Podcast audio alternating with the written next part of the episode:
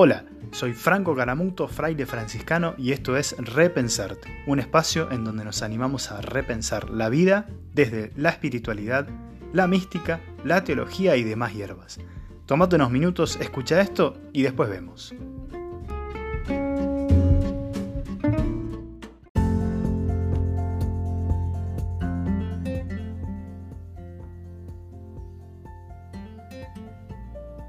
Muchas veces y de distintas formas seguramente te preguntaste qué pasa con la muerte.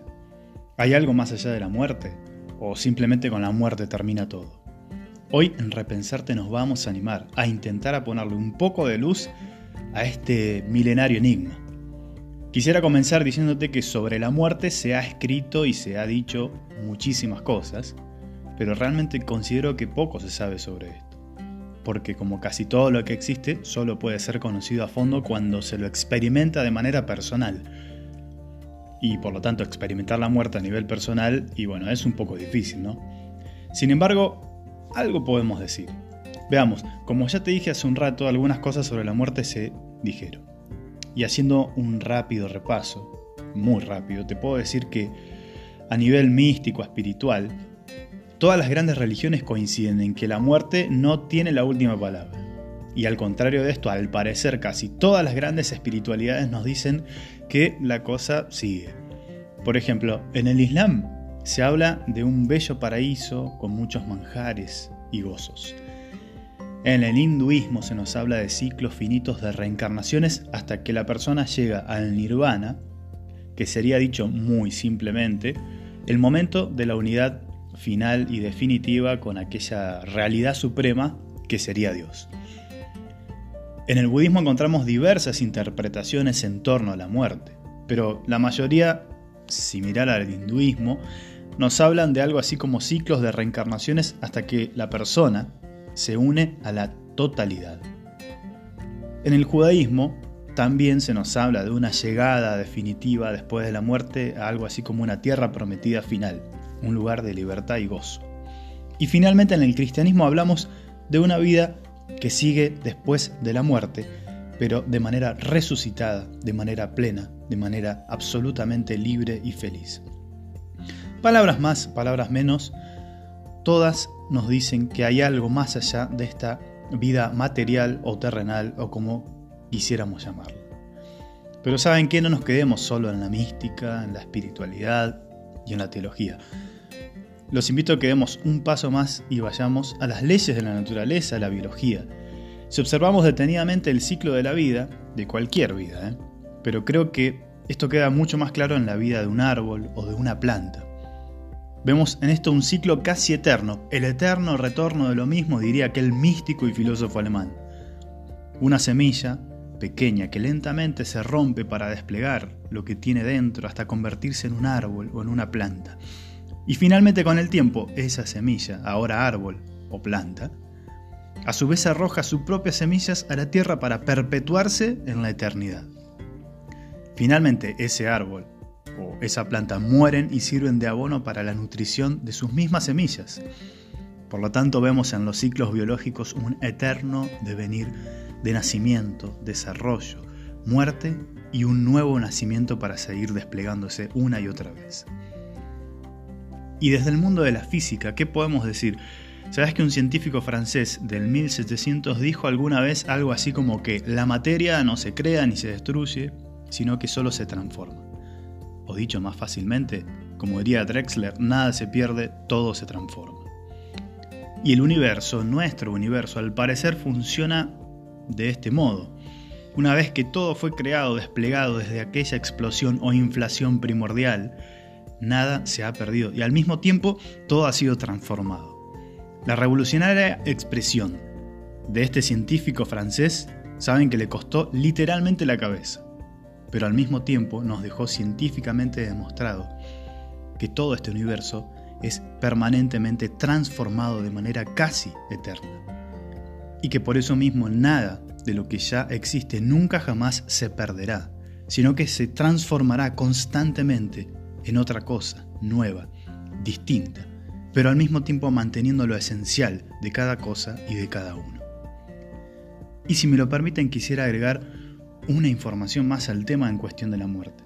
Se trata de alguien que quiero mucho, aunque no conozco, por razones obvias, de la doctora Elizabeth Kubler-Ross, aquella carismática psiquiatra que supo inventar justamente el llamado método Kubler-Ross y que puede ser aplicado para poder acompañar a los enfermos terminales en su tránsito hacia una muerte segura. Saben que en su libro La Rueda de la Vida, la doctora nos explica de manera autobiográfica cómo es que llegó a dar con este método, luego de haber investigado, qué sé yo, más de 10.000 casos de personas que tuvieron experiencias místicas próximas a la muerte que han vuelto la vida para contarlas, gracias a Dios. En todos estos casos las personas en estados de coma avanzados, algunos con muerte cerebral, contaban experiencias similares, donde veían luces, personas, lugares, familiares muertos, seres luminosos, sensaciones de paz, lugares físicos bellos y demás hierbas.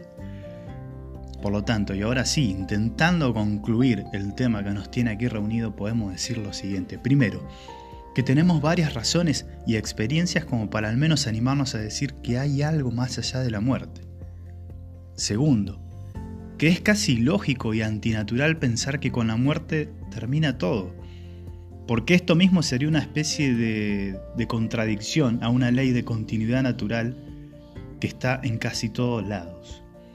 Tercero, intuir que más allá de la muerte hay algo más, algo que sigue, no es solo una cuestión de fe infantil y sin sentido, sino que puede ser abordado desde distintos puntos. Y cuarto, que también si nos animamos a entrar en nuestro interior, seguramente vamos a intuir en algún momento que verdaderamente existe algo más allá de la muerte de esta vida, más allá de todo, y que es tan real o incluso más real como lo que estoy viviendo aquí y ahora. Creo que lo que sabemos a nivel racional, esto también ya lo dijo algún filósofo, lo que sabemos de nuestra vida, de nuestra muerte y de toda nuestra existencia es solo una gota de agua. Y lo que no sabemos o ignoramos es todo un océano. Sin embargo, ¿saben qué? Creo que la capacidad humana de la intuición o de la percepción puede llegar a conectarnos con realidades mucho más amplias, profundas y reales. Y quién sabe, tal vez aquellas cosas que intuimos, aquellas cosas que intuís muy en lo profundo de tu corazón, y que nos parecen o te parecen en sueños, fantasías irracionales y sin sentido. ¿Quién sabe? A lo mejor sean la captación más directa, profunda y real de esto que llamamos vida.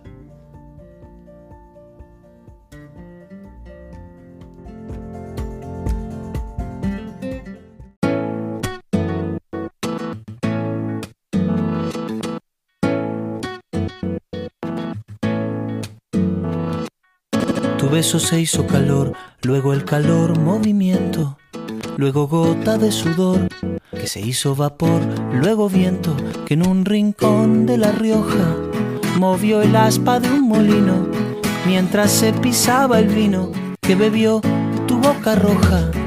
Tu boca roja en la mía, la copa que gira en mi mano y mientras el vino caía, supe que de algún lejano rincón otra galaxia, el amor que me darías, transformado volvería un día a darte las gracias. Cada uno da lo que recibe, luego recibe lo que da. Nada es más simple, no hay otra norma, nada se pierde, todo se transforma.